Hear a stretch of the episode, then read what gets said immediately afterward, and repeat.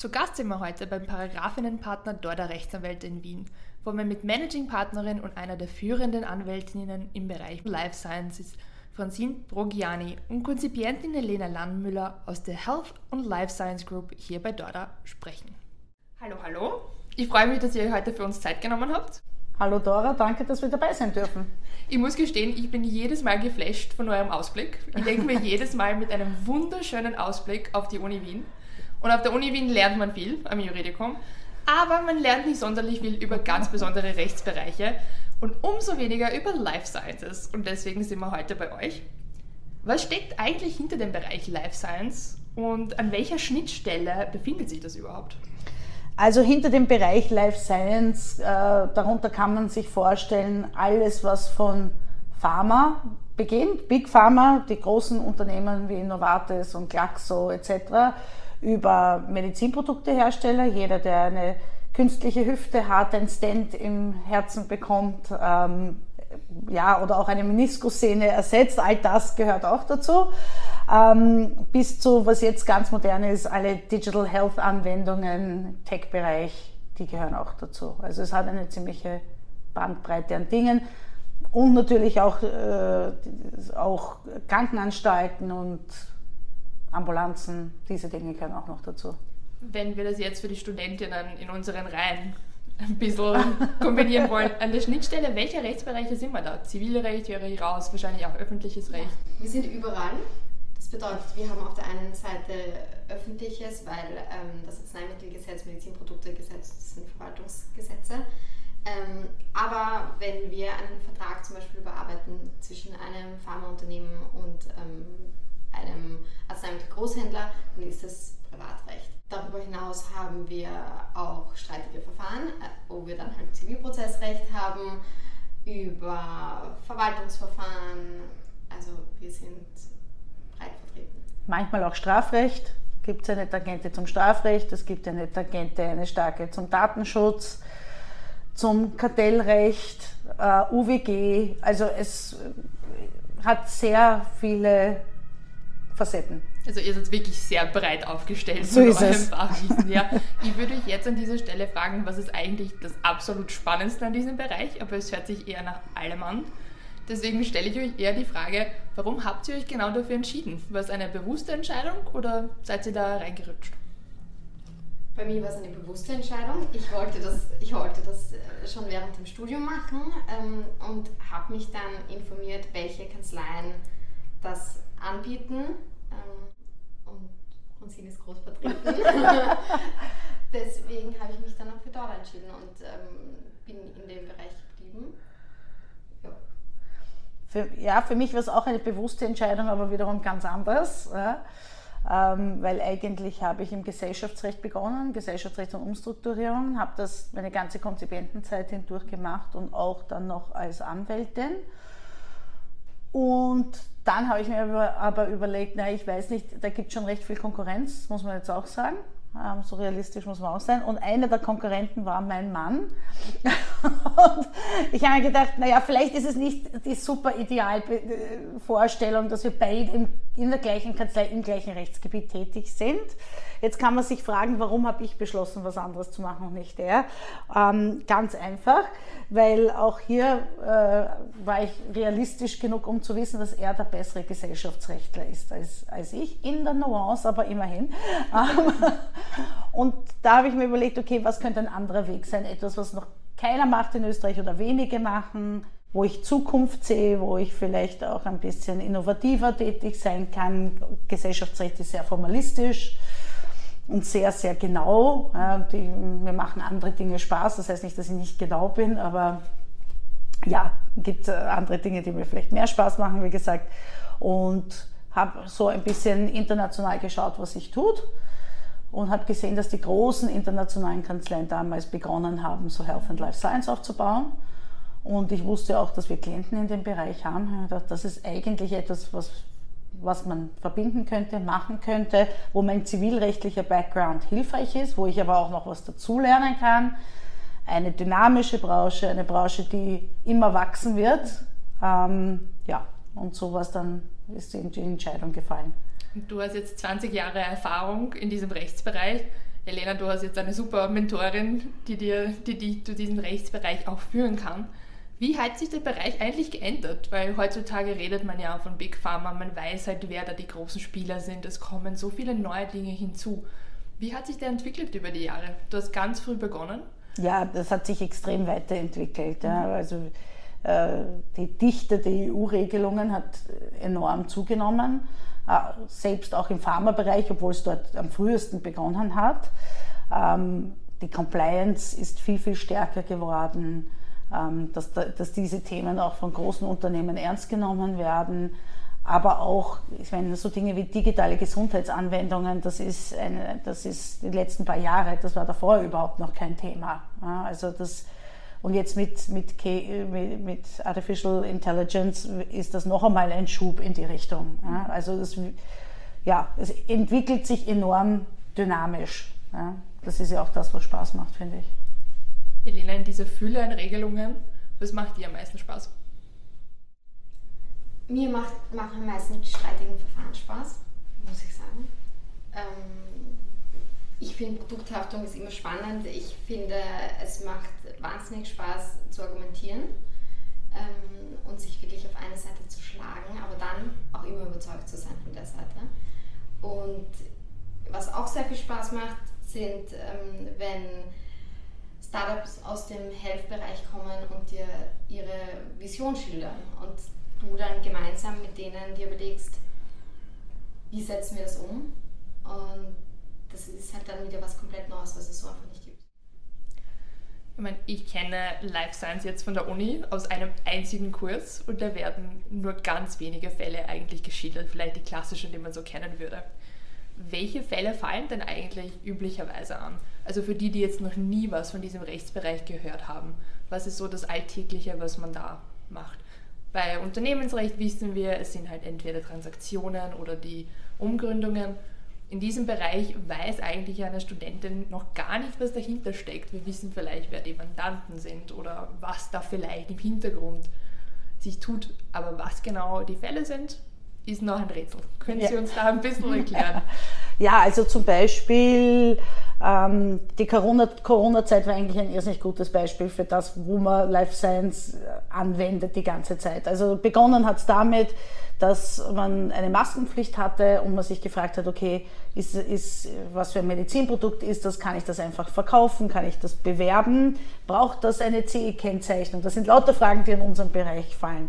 Ähm, dann mit der Entwicklung der, des Corona-Impfstoffes, wie kriege ich den auf den Markt? Ja? Äh, Verhandlungen mit gewissen Stellen zu führen, das in Verträge zu gießen, zum Teil Niederlassungen zu gründen in Österreich, sodass das überhaupt passieren kann. Also ja, das, das sind so Beispiele aus der, aus der jüngeren Vergangenheit. Dann auch, ähm, wie kann ich für ein Arzneimittel werben? Wie kann ich ein Medizinprodukt werben? Ähm, was steckt äh, hinter einem ich weiß nicht, Fernsehwerbespot, der uns sagt, ja, das Hustenzucker bitte nehmen. Ähm, dieses Wording sich anschauen, passt das, passt das nicht, ähm, von, wirklich von der Arzneimittelzulassung bis hin zur Produkthaftung. Also ganz vielfältig eigentlich in allem, was ihr tut.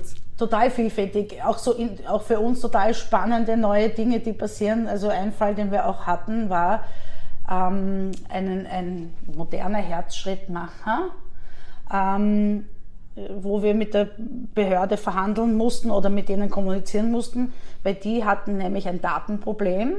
Und normalerweise funktioniert das so, dass man, wenn irgendein Problem mit einem Produkt ist, man einen Recall macht, man muss in die Öffentlichkeit gehen. Das wollten sie aber absichtlich nicht machen, weil wenn, damit hätte man erst Tür und Tor geöffnet dazu, dass das jeder weiß. Und äh, das wäre ein, ein, Sicherheitsthema gewesen. Wäre ja. auch ein bisschen schwierig, oder den wieder zurückzunehmen. Das ist dann ja, das ist schwierig zurückzunehmen.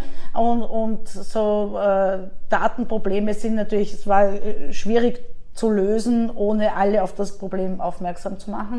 Und dann musste man halt mit der Behörde verhandeln und sagen, ja, wir haben eine Lösung, wir haben ein Patch dafür, aber bitte gibt die Info nicht raus, bevor wir nicht das Problem gelöst haben, weil ansonsten gefährden wir ganz viele ähm, Patienten.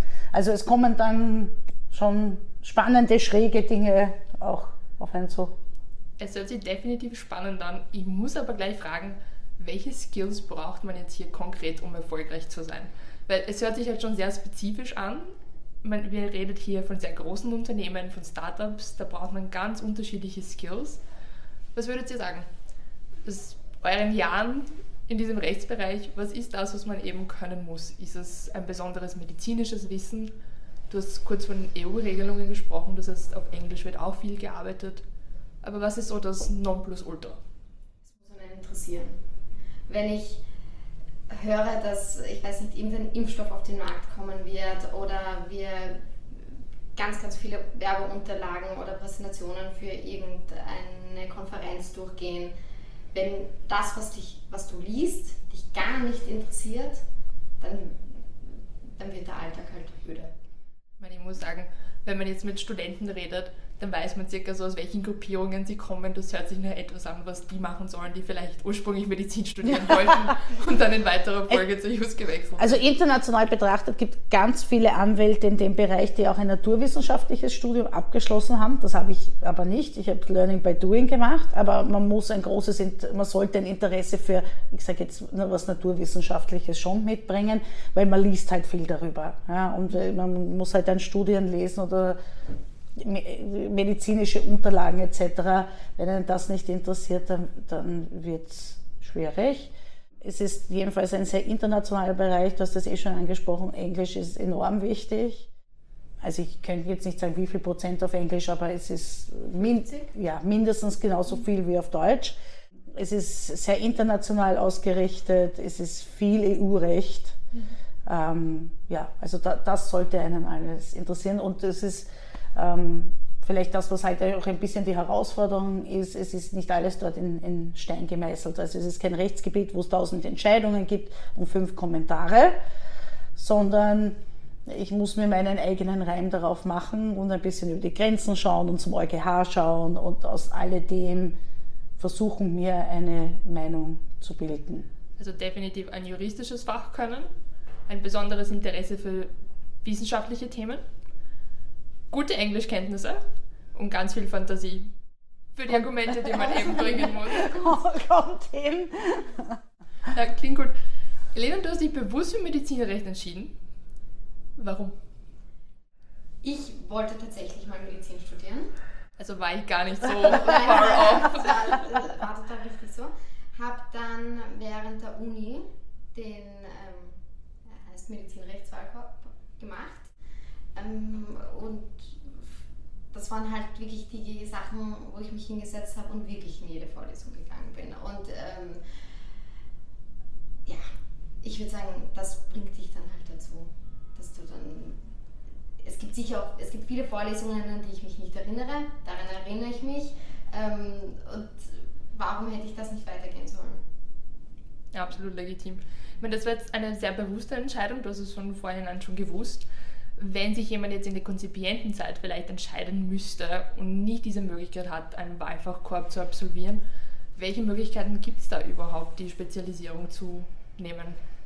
Ich habe keine Spezialisierung nach der Uni gemacht. Also ich weiß, es gibt einen LLM, ähm, den man besuchen kann, den man absolvieren kann. Ich hätte aber jetzt in meinem Alltag nicht gemerkt, dass es mir jetzt mehr gebracht hätte, wenn ich den gemacht hätte. Aber ich weiß es nicht, vielleicht würde es schon so sein. Also was sicher, was sicher wichtig ist, aber das ist bei Wirtschaftsanwälten wohl allgemein der Fall, aber ich glaube da besonders ist, dass man wirtschaftliche Zusammenhänge versteht. Es geht hier sehr stark um, auch um die wirtschaftliche Komponente ähm, und diese Zusammenhänge, wie gesagt, und wie der Markt funktioniert, auch in diesem Bereich, das ist sehr speziell. Ähm, auch das zu verstehen, auch sich gesellschaftspolitisch zu interessieren, weil Gesundheit immer einen sehr, sehr starken gesellschaftspolitischen Hintergrund hat, warum Dinge so entschieden werden von der Politik. Ähm, das sollte man auch irgendwo mitnehmen. Und es gibt LLMs weniger, aber es gibt interessante MBAs ja, im Gesundheitsbereich, auch sogar auf der Donau-Uni Krems, aber natürlich international überhaupt. Ja wo man halt gerade so in dem Bereich Gesundheitsmanagement und so ein bisschen, ich sage jetzt einmal, die wirtschaftliche Metaebene vielleicht mehr mitbekommt. Ähm, ist das Voraussetzung? Nein. hilft seinem wahrscheinlichen Verständnis, ja. Absolut. Gut, eine Weiterbildung ist nie, nie was Schlechtes. Ist nie was Schlechtes, eben. Ja. Aber ich würde jetzt keinen Studentinnen sagen, ihr müsst Nein. das machen. Nein. Es, Wenn es einen interessiert, ähm, ich würd, würde ich sowieso jedem noch dann ein MBE empfehlen, wenn er Zeit und Lust hat und Geld hat. Ähm, weil natürlich diese, die, die, die wirtschaftlichen Aspekte des Rechts zu verstehen wichtig ist. Die Frage liegt auf der Zunge. Wahlfachkorps Medizinrecht empfehlenswert? ich würde ihn empfehlen. Ich fand's, wir müssen ja Wahlfächer belegen und wenn es einen interessiert, warum nicht dann das machen? Notiert. Wir bleiben noch kurz bei dem Thema Spezialisierung. Es gibt ja durchaus Bedenken, wenn man sich ein enges Rechtsbereich sucht oder man denkt mindestens Life Science wäre irgendwas ganz Spezifisches, was ganz Enges. Und da gibt es natürlich Bedenken in Bezug auf die Rechtsanwaltsprüfung, dass man vielleicht nicht ganz so breit aufgestellt ist und so weiter. Wir haben jetzt sehr viel geredet über die verschiedenen Rechtsbereiche, mit denen ihr tagtäglich zu tun habt. Seht ihr da die Gefahr zur Rechtsanwaltsprüfung? Elena, vielleicht mehr auf dich. Ich weiß, du bereitest dich gerade vor. Dadurch, dass ich sowohl Verwaltungsrecht mache, öffentliches Recht als auch ähm, Zivilverfahren, würde ich sagen, insgesamt habe ich wahrscheinlich von den Sachen, die bei der Rechtsanwaltsprüfung gefragt werden, einen breiteren Blick schon als jemand, der nur eine gewisse Art von Zivilrecht macht. Also ich weiß nicht, zum Beispiel, wenn ich nur Gesellschaftsrecht mache. Ich, habe sicher viel, viel weniger Ahnung als natürlich alle Gesellschaftsrechtsexperten, ähm, aber ein bisschen anknüpfen tun wir dann trotzdem. Und ich glaube, dass, äh, dass man alles schon mal gehört hat und alles mal schon ein bisschen reingeschnuppert hat, wird hoffentlich helfen. Ja, und man muss sagen, für die Anwaltsprüfung ist halt gerade Dinge relevant wie, dass man weiß, wie ein öffentlich-rechtliches Verfahren abläuft, dass man äh, weiß, wie ein zivilrechtliches Verfahren abläuft, dass man vielleicht sogar ein äh, Strafverfahren zumindest so an den Anfängen mitbekommen hat oder am Rande mitbegleiten durfte. Ähm, da gibt es wenig Rechtsbereiche, sage ich jetzt mal, wo man das alles erleben kann. Ja? Und, oder, auch zusätzlich Vertragsgestaltung etc. Ja, wir machen kein Liegenschaftsrecht. Ja, das bei, kommt bei uns nicht vor, ähm, was natürlich auch immer wieder groß angesagt ist bei der Anwaltsprüfung. Aber sehr, sehr viele Bereiche, die man bei der Anwaltsprüfung können muss, ich spreche aus Erfahrung, ähm, werden da abgedeckt und damit, glaube ich, ist man gut aufgestellt. Also Mythos debunked in dem Fall. Ja, also ich, ich, ich glaube wirklich, es kommt das Rechtsgebiet an. Es, es kann natürlich sein, dass wenn man, äh, wie breit es ist, ja, bei uns ist es halt sehr breit und wir sehen sehr viel und ja, das Ich glaube, dass es auch sehr gut ist, weil eben für viele ist es so die Frage, worauf möchte ich mich spezialisieren? Bringt mir das was für die Zukunft?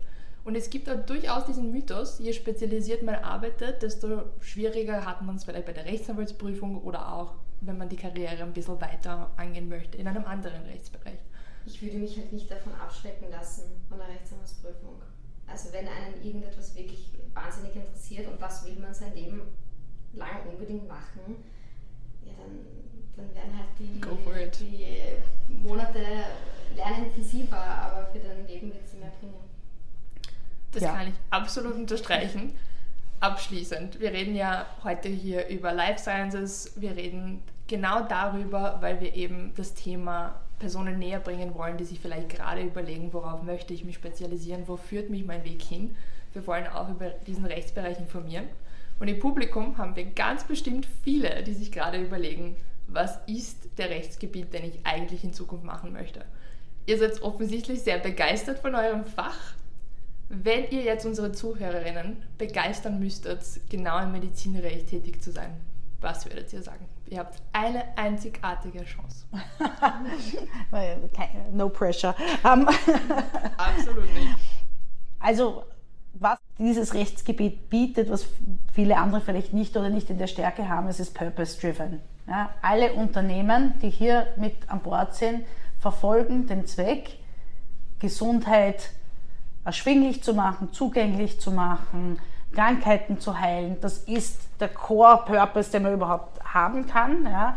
Und man kann ein Stück weit da mitmachen. Also konkretes Beispiel, die, äh, der große Konzern Novartis hat vor einigen Jahren äh, die KT-Therapie auf den, auf den Markt gebracht. Das ist hochkomplex. Ja. Ähm, und das ist nicht so einfach umzusetzen in der Realität, nämlich auch rechtlich. Und das haben wir rechtlich in Österreich begleitet und haben dadurch ermöglicht, dass es auch diese Therapieform, die sehr speziell ist und für spezielle ähm, Krebsarten Anwendung findet, in Österreich gibt. Und äh, wir hatten mit einer zu, zu, tun oder haben laufend mit ihr äh, zu tun in einem gänzlich anderen äh, Bereich ja, als, Grafik, als Grafikerin. Und die hat mir dann erzählt, von ihrem besten Freund wurde das Leben gerettet mit dieser Therapie. Und das ist etwas, wo man beigetragen hat. Und das kann man als Jurist jetzt nicht immer so sagen ja, oder so ein Erlebnis haben. Und das ist, finde ich, toll, dass man an solchen Projekten mitarbeiten darf. Das kann man jetzt schwer toppen. Und ich das ist der erste Rechtsbereich, der mir vorstellen. Wird schwierig, sage ich nur. Das ist Wahnsinn. Und, ähm, aber wenn man auch noch ein bisschen kleiner denkt, dann ist es aber auch so etwas wie, ich schaue im Fernsehen einen Fernsehspot über eine Werbung für ein Arzneimittel und ich weiß, ah, da habe ich mitgemacht. Oder man liest die Zeitung und bekommt ähm, jetzt gerade über die Arzneimittel ähm, Lieferengpässe irgendwas ähm, zu lesen und, und versteht das. Und das hat schon, ähm, also ist gesellschaftspolitisch, aber macht auch was mit dir, weil du weißt so, ah ja, ich verstehe das. Das ist schon was Cooles.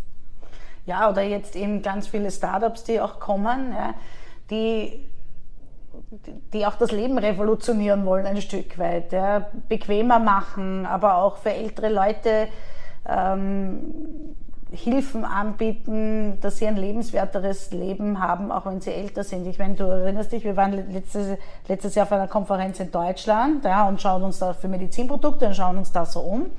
Und da war, ist uns eine Lampe aufgefallen. Ja. Hat cool ausgeschaut, super designt auch, wirklich. Ja. Und was die aber macht ist, die trackt quasi mit und wenn deine Oma zum Beispiel aus dem Stuhl fällt zu Hause, und nicht den Knopf drücken kann oder wie auch immer, nimmt das das auf. Und wenn sie nicht aufsteht innerhalb einer Zeit, wird die Rettung gerufen, wirst du gerufen, wie du das einstellst. Ja. Ähm, tolles Produkt. Ja. Wir kommen nach Österreich zurück, ein paar Monate später fragen die an, ob wir in Österreich was für sie machen können. Also es ist schon, es gibt einfach tolle Dinge die, da draußen. Ja. Ich werde gleich meiner Oma davon erzählen. Absolut. Aber ich freue mich, weil man sieht einfach, wie begeistert ihr seid davon. Und ich finde, das ist etwas, was man sagt, ich möchte genauso spezialisiert und glücklich arbeiten in diesem Rechtsbereich. Danke, dass ihr uns heute so viel erzählt habt über Life Sciences. Und ich freue mich, wenn wir uns dann bald bei einer nächsten Paragraphinnenveranstaltung sehen. Danke euch. Danke. Und für all die, die mehr über die aktuellen Themen wie Telemedizin oder European Data Space im Bereich des Life Science erfahren möchten, hören sich bitte die Episode 58 von dem Dorda Clarity Podcast an. Und wenn du den tollen Ausblick bei Dorda Rechtsanwälte auch sehen möchtest, freuen wir uns, wenn du bei unserer nächsten gemeinsamen Veranstaltung dabei bist. Tschüss!